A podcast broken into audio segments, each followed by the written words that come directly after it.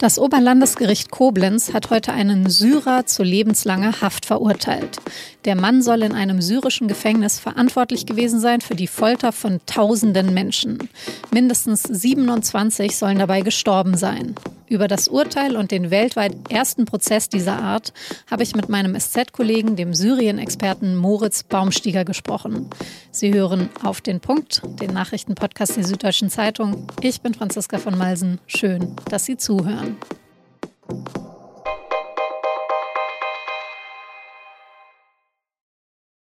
Anwar R. heißt der Mann, um den es geht. Er ist 58, Syrer und lebt seit 2014 in Deutschland. Das Oberlandesgericht Koblenz hat ihn jetzt nach einem knapp zweijährigen Prozess zu lebenslanger Haft verurteilt. Verbrechen gegen die Menschlichkeit. Die hat die Bundesanwaltschaft Anwar R. vorgeworfen. Der Strafprozess gilt als weltweit erster zu syrischen Staatsfolter. 2011 und 2012, also in der Anfangsphase vom syrischen Bürgerkrieg, da soll Anwar R. Vernehmungschef in einem Gefängnis vom syrischen Geheimdienst gewesen sein. Dort hat er mindestens 4000 Menschen auf brutale Art foltern lassen. Mindestens 27 Gefangene wurden dabei ermordet. Das sieht das Gericht als erwiesen an. Anwar R. selbst sagt, dass er unschuldig sei. Er habe nicht gefoltert und auch keinen einzigen Befehl dazu erteilt. Er habe sogar im Gegenteil für die Freilassung von Demonstranten des arabischen Frühlings gesorgt und insgeheim mit der syrischen Opposition sympathisiert. Mit deren Hilfe war Anwar R. dann auch 2014 mit einem humanitären Visum nach Deutschland gekommen. Bei dem Prozess jetzt hatten seine Verteidiger Freispruch für ihn gefordert. Aber das Gericht in Koblenz hat ihn zu lebenslanger Haft verurteilt. Dass das überhaupt möglich ist, das liegt am sogenannten Weltrechtsprinzip. Damit kann die Justiz Verbrechen verfolgen, die universelle Werte der Menschheit verletzen. In welchem Land die Tat verübt wurde oder welche Staatsangehörigkeit der Täter hat, spielt dann keine Rolle. Über das bahnbrechende Urteil in Koblenz und die Geschichte von Anwar R. habe ich mit Moritz Baumstieger gesprochen. Er beobachtet den Krieg in Syrien seit vielen Jahren und war mehrere Tage beim Prozess in Koblenz dabei.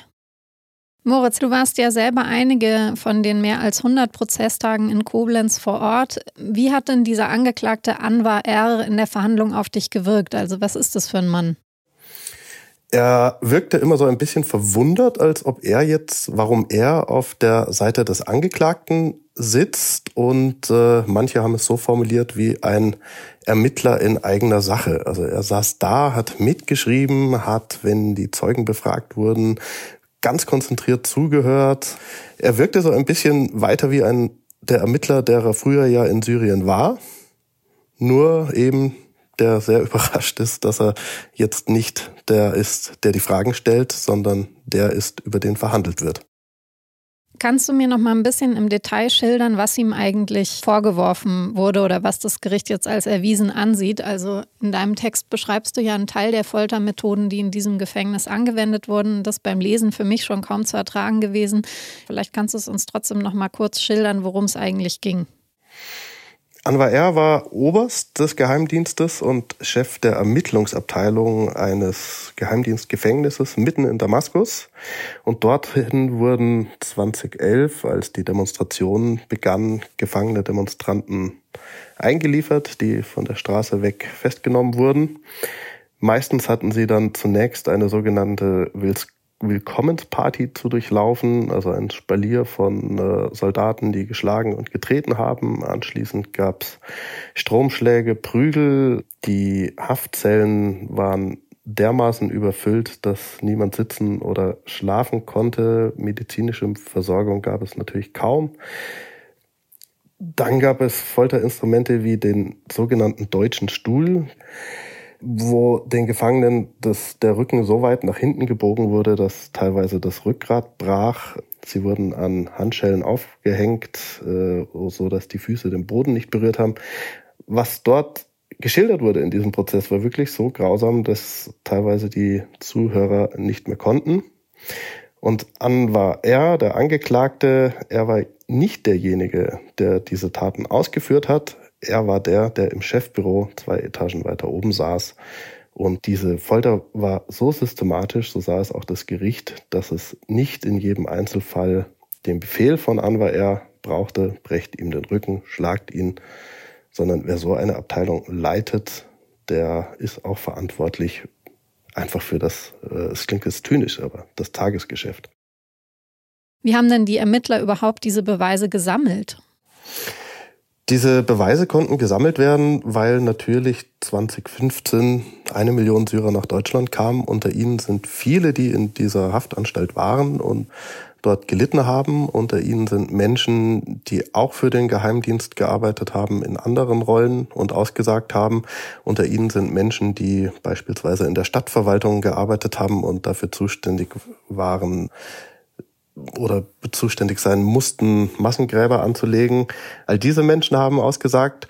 Und es gibt noch eine zweite Form des Beweises. Aktivisten der Opposition und Nichtregierungsorganisationen haben systematisch Akten aus Syrien herausgeschafft, die auch in diesem Prozess äh, zur Verwendung kamen. Mhm. Vielleicht kannst du noch uns ein bisschen erzählen von dem einen Nebenkläger, den du näher kennengelernt hast. Der heißt Hussein Grer. Wie geht dann dessen Geschichte? Hussein Grer war ein Blogger in Syrien, der lange vor der Revolution schon kritische Artikel geschrieben hatte. Er wurde zweimal abgeholt. Einmal kam er für mehrere Wochen in eben das Gefängnis, in dem Anwar R die Ermittlungsabteilung leitete. Was Hussein in diesem Gefängnis erlebt hat, ist wirklich grauenhaft. Er hat bis heute ist er davon noch gezeichnet, einerseits emotional, andererseits körperlich. Er ist dann wieder freigekommen und kurz darauf nochmal festgenommen. Da ist er dann dreieinhalb Jahre im Gefängnis verschwunden. Man verschwindet dort einfach in einem schwarzen Loch und wenn man viel Glück hat wie Hussein Kher, dann schafft man es raus und wenn man noch mehr Glück hat, schafft man es nach Deutschland und kann einen Prozess darüber aussagen. Dass Anwar er jetzt überhaupt in Deutschland vor Gericht steht oder gestanden hat, dass, obwohl er ja kein deutscher Staatsbürger ist und auch seine Verbrechen nicht in Deutschland begangen hat, das liegt ja am sogenannten Weltrechtsprinzip. Hat denn dieses Prinzip in deinen Augen auch Nachteile? Es ist sehr schwer, hat man in diesem Prozess gemerkt, Straftaten aufzuklären, die tausende Kilometer entfernt begangen wurden und auch in einem ganz anderen Kulturkreis begangen wurden. Also bedeutet das, dass die Verfahren sehr aufwendig, sehr teuer und sehr kompliziert zu führen sind.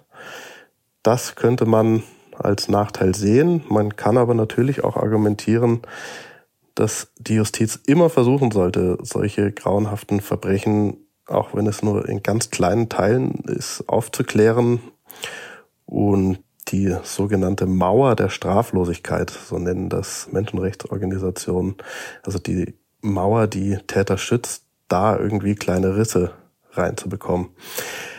Jetzt wurde in Koblenz ein Geheimdienstler mittleren Ranges und ein eher kleines Rädchen im Getriebe verurteilt. Die wirklich großen Täter, Bashar al-Assad, der Diktator, der das Regime dominiert, seine wirklich großen Geheimdienstchefs, die laufen weiter frei rum ist das gerecht, jetzt die Kleinen hinzuhängen, die die Seiten gewechselt haben? Das sind Fragen, die letztlich jeder nur für sich selbst beantworten kann. Wie wahrscheinlich ist es, dass wir eines Tages Assad selbst vor Gericht sehen? Das ist eine sehr schwierig zu beantwortende Frage. Im Moment scheint es so, als hätte sich das Regime konsolidiert. Die Not im Land ist zwar riesig und immens, aber dass jetzt Damaskus kurz vor dem Fall stehen würde, so wie es vor zehn Jahren mal erschien, das ist, glaube ich, vom Tisch. Andererseits ist Assad extrem abhängig von seinen zwei Verbündeten, von Russland und von Iran.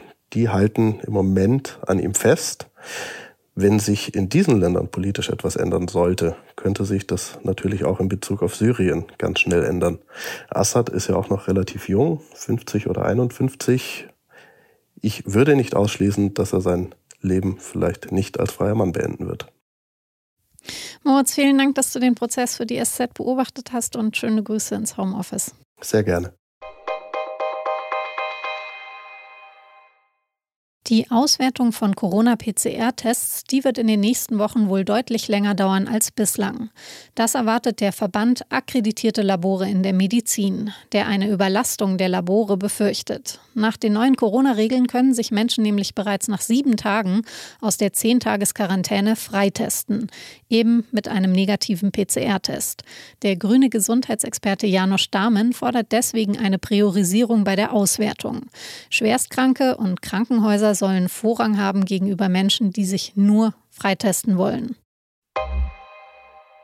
Der Fall Wirecard gilt als der größte Betrugsskandal der deutschen Nachkriegszeit. Eineinhalb Jahre nachdem der Konzern zusammengebrochen ist, hat jetzt die Münchner Staatsanwaltschaft die erste Anklage in dem Fall erhoben. Allerdings nicht gegen den ehemaligen Vorstandschef Markus Braun, der seither fast durchgehend in U-Haft sitzt, und auch nicht gegen seinen Vorstandskollegen Jan Maschalek, der weiterhin auf der Flucht ist, sondern gegen eine Nebenfigur. Es geht um einen ehemaligen Geschäftspartner von Jan Maschalek. Geldwäsche und Betrug, beides in besonders schweren Fällen, plus falsche Buchführung. Das wirft die Staatsanwaltschaft dem Angeklagten vor. Jetzt muss zunächst das Münchner Landgericht entscheiden, ob es die Anklage zulässt. Die Anklage gegen Ex-CEO Braun wird für März erwartet.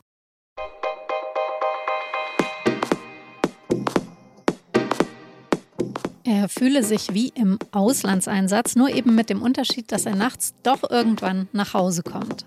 So beschreibt Generalmajor Carsten Breuer seinen aktuellen Job. Er leitet den Corona-Krisenstab der Bundesregierung. Meinen SZ-Kollegen hat er im Interview erzählt, was die Deutschen in seinen Augen gut machen beim Pandemie-Management und was noch nicht so gut. Gibt es ein Mittel gegen die Pandemiemüdigkeit? Und wie arbeitet es sich eigentlich als Bundeswehrmann im Kanzleramt? Das ganze Interview lesen Sie mit SZ Plus. Ich verlinke es Ihnen in den Show Notes. Redaktionsschluss für Auf den Punkt war 16 Uhr. Produziert hat die Sendung Immanuel Pedersen. Vielen Dank fürs Zuhören und bis morgen.